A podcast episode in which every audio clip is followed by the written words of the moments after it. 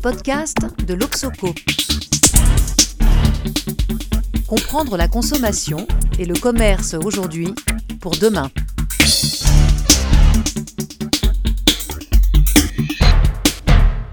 Bonjour à tous. Aujourd'hui, c'est Philippe Moati qui tient le micro pour ce troisième épisode des podcasts de l'Obsoco, Société et Consommation.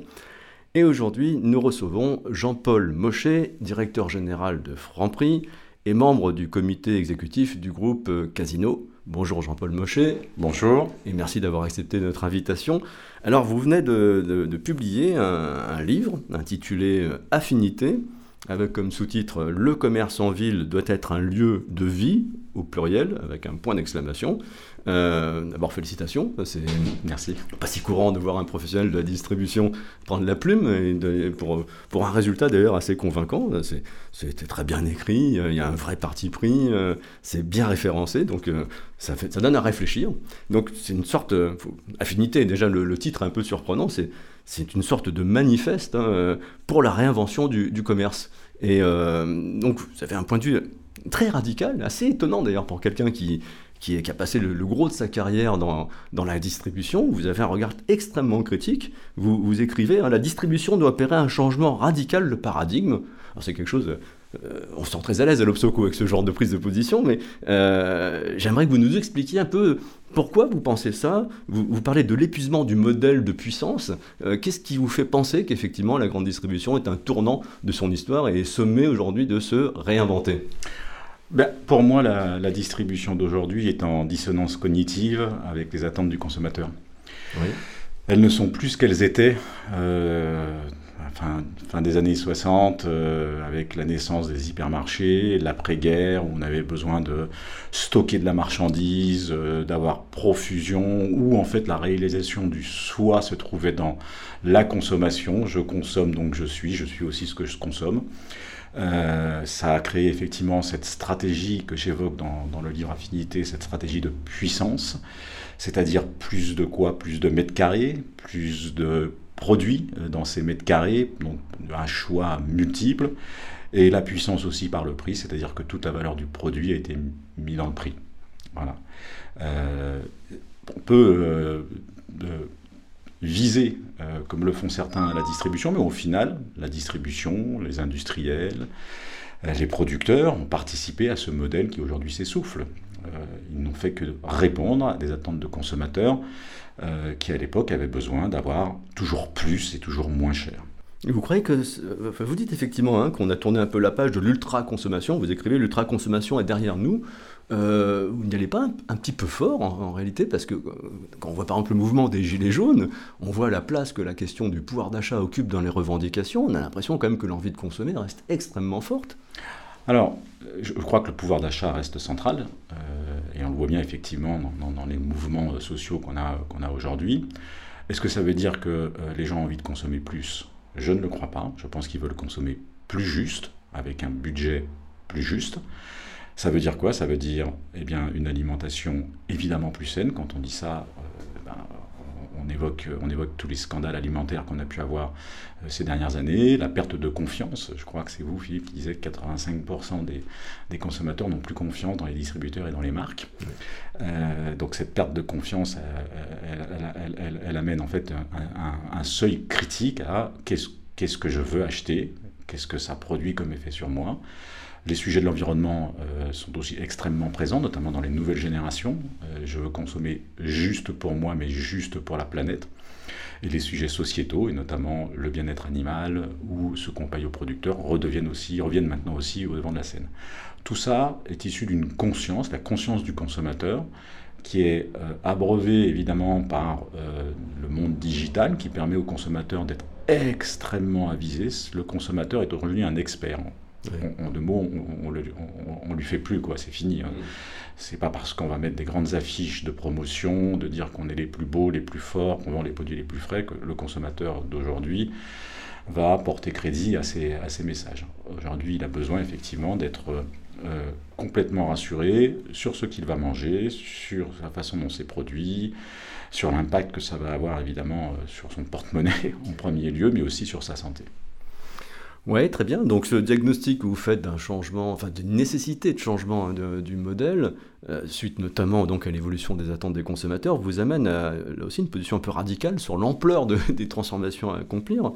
Euh, vous dites euh, il faut changer la méthode de façon générale et singulière, c'est-à-dire chaque étape de la matrice, démondialiser, désintermédier et sortir d'un système figé qui ne satisfait personne.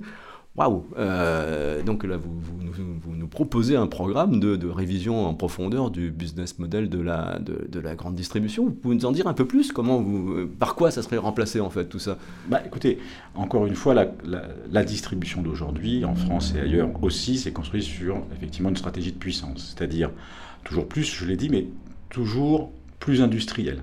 Oui, mais à la clé euh, aussi moins cher, donc euh, démocratisation de l'accès aux produits pour les consommateurs. Évidemment, ça a amené effectivement des produits dont toute la valeur euh, est dans le prix, donc moins cher. Donc on a fait quoi? On a créé des grandes usines qui sont capables de fabriquer pour l'Europe entière le même produit pour tout le monde.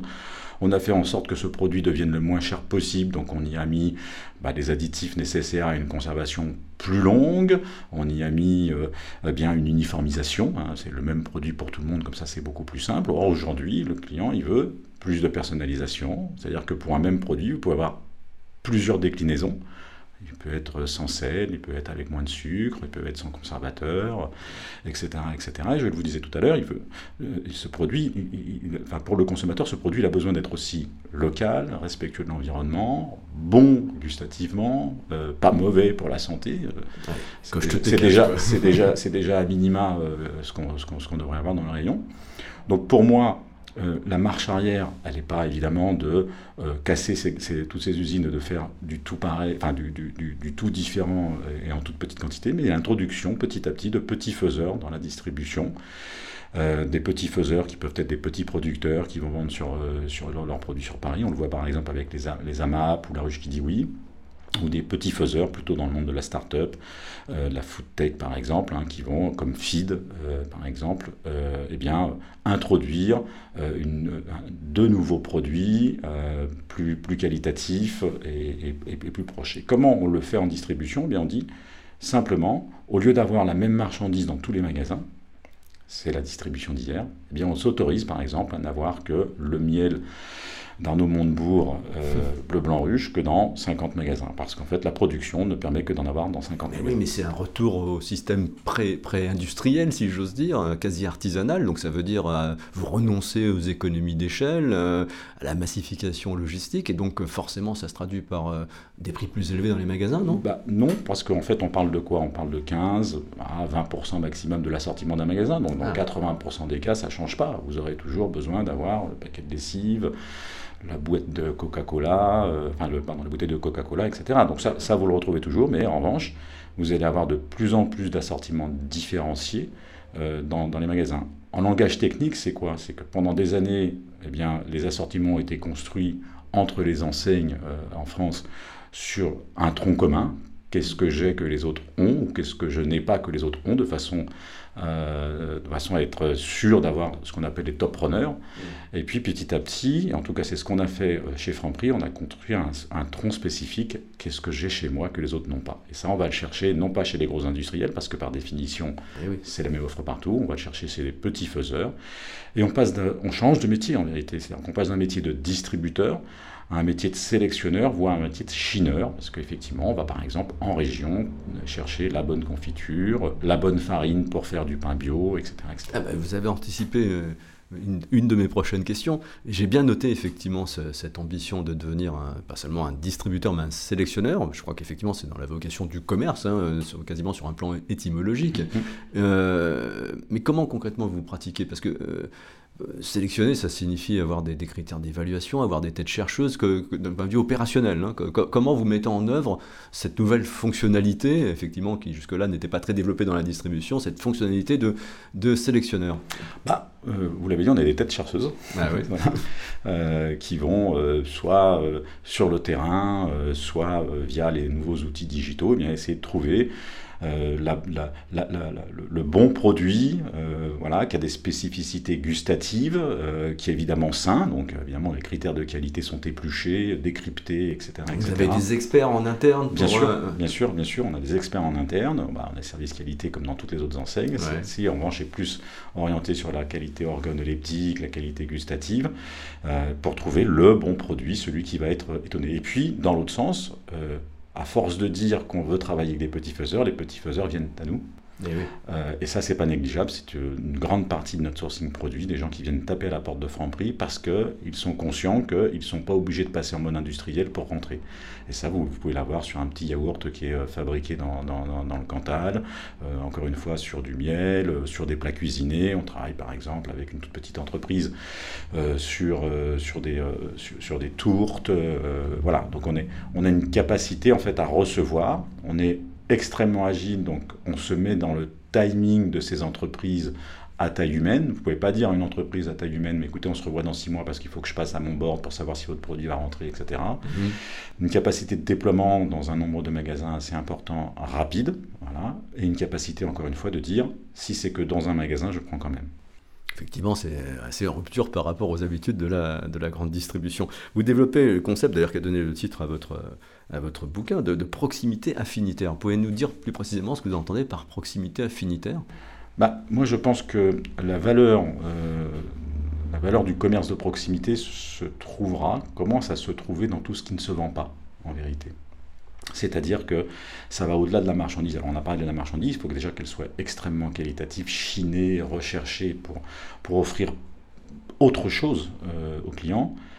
Mais l'accueil, euh, l'ambiance des magasins, une table pour s'asseoir, du Wi-Fi, des toilettes pour satisfaire des besoins basiques, euh, de l'eau, une gamelle pour chien à l'entrée, une pompe à vélo, un banc à l'extérieur. Tout ça, ce sont des, des choses qu'on ne vend pas, mais qui font, qui créent le système affinitaire avec le client. Alors, justement, ça ne se vend pas, ça coûte, ça prend de la surface. Est-ce que, euh, est-ce que ça pose pas un problème de business model? Non, euh, parce qu'en fait, ce sont des services qui sont peu coûteux. Une gamelle à chien, ça vaut 1 euro. Non, c'est pas cher. Euh, en revanche, ça a un effet extraordinaire pour toutes les personnes qui sont des urbains quelquefois vivant seuls et dont le seul, la seule compagnie euh, se trouve dans, dans, dans, dans leur, dans, leur chien. Donc les effets sont, sont, sont, sont, très bons. Ce que je veux dire surtout, c'est que à la manière des cinémas qu'on voyait morts il y a quelques années avec l'arrivée euh, euh, du, digital à la télé, de Netflix, etc., et qui ont su se rénover avec de meilleures salles, avec des services euh, additionnels, etc., etc. La proximité, le commerce de proximité en général, doit lui aussi se réinventer. Il doit se réinventer, je sais que c'est un sujet que vous traitez aussi, sur le serviciel, donc c'est plus de services, ce sont des relais postes, la possibilité de retirer de l'argent, des colis, déposer mes clés, retirer mes clés, etc., etc. Mais aussi plus de bien-être à l'intérieur, donc ces fameux lieux de vie que Franprix décrit depuis maintenant euh, quelques années, plus de bien-être à l'intérieur pour faire autre chose qu'un simple passage pour aller chercher juste de quoi euh, se nourrir. Et ce lieu de vie, euh, il doit être agréable, il doit avoir la capacité à générer de l'entre-soi, hein, dans un monde de plus en plus urbanisé, où les gens sont de plus isolés, je pense que la proximité a un rôle social fort à jouer. C'est ainsi que nous avons mis par exemple dans certains magasins des tables d'hôtes où les gens sont côte à côte pour déjeuner. Euh, ça, génère du contact et ça génère de l'entre-soi. Euh, mais c'est ainsi aussi euh, que nous travaillons pour essayer, par exemple, dans les périodes de canicule, à faire du portage d'eau chez les personnes âgées, entre autres, par exemple. Très bien. J'imagine que la, remarque que je vais vous faire, on vous l'a déjà formulée. Est-ce que vous n'êtes pas finalement en train d'inventer une distribution de pour les bobos, pour les hipsters. Enfin, euh, vous parlez du consommateur, euh, je, je, vous ai entendu plusieurs fois parler du consommateur au singulier en, fait, euh, votre concept qui surfe sur des, valeurs qui ne sont pas forcément unanimement partagées, euh, la contrepartie de beaucoup des choix que vous faites, c'est malgré tout que ça va se retrouver dans, les prix. Enfin, en tout cas, ce n'est pas le prix que vous mettez en avant en, premier lieu dans votre proposition de valeur. Est-ce que euh, votre concept n'est pas finalement extrêmement élitiste et réservé à une petite élite qui va se reconnaître dans vos codes et qui peut se permettre de payer les prix associés à ce genre de positionnement? Eh bien, pas du tout, je ne le crois pas. Je pense que c'est un concept qui est universel, parce qu'aujourd'hui, bien manger, ça reste universel. Évidemment, le sujet euh, du pouvoir d'achat est central, et nous l'adressons. Quand nous faisons par exemple une baguette bio à 1 euro, euh, tout à fait euh, abordable en termes de prix, nous adressons le sujet du prix. Quand nous lançons, il y a 4 ans, le poulet rôti, deux cuisses de poulet, plus pommes de terre, 700 grammes de marchandises à 3,90 euros, nous adressons le sujet du prix. Je pourrais vous citer un nombre de marchandises de nécessité quotidienne euh, sur lequel on a fait un effort extrêmement important sur le prix de façon justement à ne pas exclure.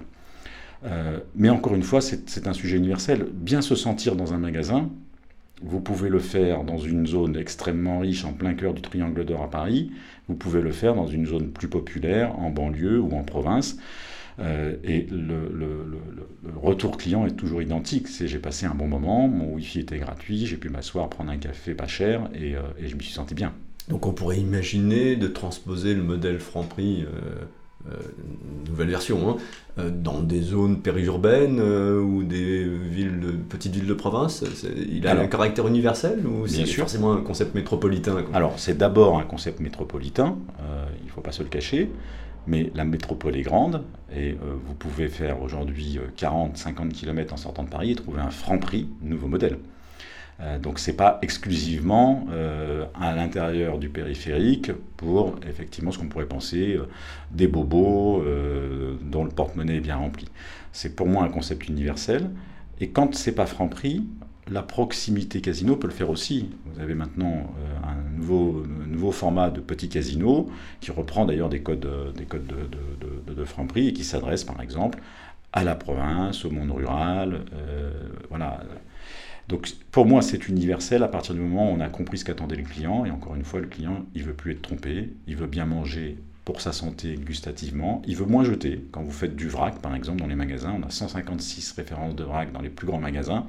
Eh bien, vous proposez du bio, vous proposez la juste quantité, vous proposez un prix moyen euh, au kilo qui est inférieur à la moyenne du rayon. Vous proposez euh, eh de partir sans emballage plastique et vous répondez à une certaine euh, somme assez importante en fait d'attentes clients, consommateurs d'aujourd'hui qui se trouvent à Paris, Rouen, euh, dans le sud de la France ou dans l'Est. Ok, donc euh, vous explorez un, renouvellement du modèle, du, peut même plus dire de la distribution, hein, du, on va dire du, commerce. Comment ça se passe ça dans un groupe comme Casino, qui est quand même euh, euh, soumis à une pression actionnariale qui n'est pas négligeable? Est-ce que euh, est-ce que c'est facile dans, un, dans, un, groupe qui reste ancré dans le modèle d'hier hein, que, que, vous, que, vous, que vous condamnez Est-ce qu'il est, il est facile de déployer un modèle alternatif dans, dans, un groupe dont le centre de gravité est ailleurs? Alors oui, très facile parce que le groupe partage la même pensée, la même philosophie avec plus ou moins d'agilité euh, pour la déployer. C'est plus difficile de transformer un hypermarché qu'un magasin de 300 mètres carrés. Mais je dirais que le juge de paix dans tout ça, c'est la rentabilité de l'enseigne. Et la rentabilité de l'enseigne euh, est toujours aussi bonne après cette transformation qu'avant. Donc le pari est réussi. Beaucoup de choses seront d'ailleurs dupliquées dans les autres enseignes du groupe cette fameuse machine à jus d'orange que Franprix n'a pas inventée, mais qui a été le premier à déployer euh, sur ses surfaces de vente et maintenant aussi en hyper, en supermarché. Le poulet rôti a passé les frontières euh, de Franprix avec la même recette et le même prix de vente. Euh, et vous avez par exemple des synergies sur la farine bio, par exemple, qui sont en train de se créer. Donc j'entends que non seulement c'est peut-être un poisson pilote qui peut servir à l'ensemble du groupe, mais à demi-mot, vous nous avez dit que les performances de Franprix étaient, étaient bonnes, donc euh, croissance et rentabilité au rendez-vous? Oui, croissance et rentabilité au rendez-vous, et pour moi c'est le juge de paix. Toute transformation euh, doit euh, être accompagnée enfin, d'une performance économique. Si demain je propose à l'actionnaire majoritaire du groupe Casino de faire quelque chose qui va diviser par deux le résultat net de l'entreprise, je ne suis pas sûr que ça fonctionne. Et est-ce qu'il n'y a pas ici un risque de hiatus peut-être entre un positionnement marketing orienté sur la responsabilité, euh, on est une entreprise citoyenne, euh, on est à l'écoute des attentes euh, sociétales des, consommateurs, et le fait d'être adossé à un groupe coté en bourse Est-ce que ce positionnement est légitime et crédible face justement à l'émergence de formes alternatives, des coopératives qui, elles, peut-être intrinsèquement, sont mieux placées pour endosser ce positionnement? Bah, il faut le, légitimer, euh, ce, positionnement. Euh, évidemment, à l'intérieur d'un grand groupe euh, dont l'actionnariat est important, et on le fait simplement par des actes. En vérité, vous pouvez dire tout ce que vous voulez, s'il n'y a pas d'acte précis derrière, vous pouvez faire des incantations hein, et vous dire je vais faire ça dans 3 ans, dans 5 ans. Ce qu'on fait chez Franprix, c'est différent, c'est qu'on fait les choses, et on les dit après. Par exemple, sur les sujets environnementaux, ça fait maintenant presque six ans que nous transportons notre marchandise euh, par, par, les voies fluviales, par la Seine. Et vous avez 350 magasins aujourd'hui qui sont livrés en sec par, la, par, les voies fluviales. Bah, c'est un impact euh, évidemment environnemental extrêmement important. Mmh. Euh, mais là, vous pouvez aussi étendre ces sujets-là avec le vrac dont je viens de parler, la suppression de tous les articles plastiques à usage unique, les premiers à être euh, entrer dans l'ère du sans sac plastique euh, gratuit. Euh, évidemment, la, performance du bio. Franprix est une des, des, enseignes les plus performantes sur le bio. Alors évidemment parce qu'elle a un positionnement géographique eh qui couvre une clientèle qui est plus aficionados de ce type de produit, mais parce que aussi dans son assortiment, il y a plus de pénétration bio que dans que dans d'autres enseignes, et puis d'autres d'autres sujets, voilà, qui, qui, tournent autour d'actes précis euh, qui font qu'aujourd'hui, euh, on est aussi. Voilà. Mais je pense que, peut-être en dernier mot, le rôle de Franprix est surtout un rôle d'éclaireur. Par son agilité, il fait des choses que des grands groupes ont eu du mal à faire et qui sont aujourd'hui copiées. Alors peut-être un mot de conclusion, euh, un, projet, une chose qui n'existe pas encore chez Franprix mais qu'on va voir apparaître dans les prochains mois et qui témoigne de ce, cette posture d'éclaireur? Ben, L'ambition de Franprix, euh, depuis de nombreuses années, c'est de devenir la cuisine des Parisiens. C'était une ambition qui était un peu marketée. On voudrait la rendre réelle en mettant des cuisines à l'intérieur des magasins. Eh bien, on attend ça avec impatience. Merci Jean-Paul Mochet, merci infiniment et à très bientôt sur nos podcasts. Merci beaucoup.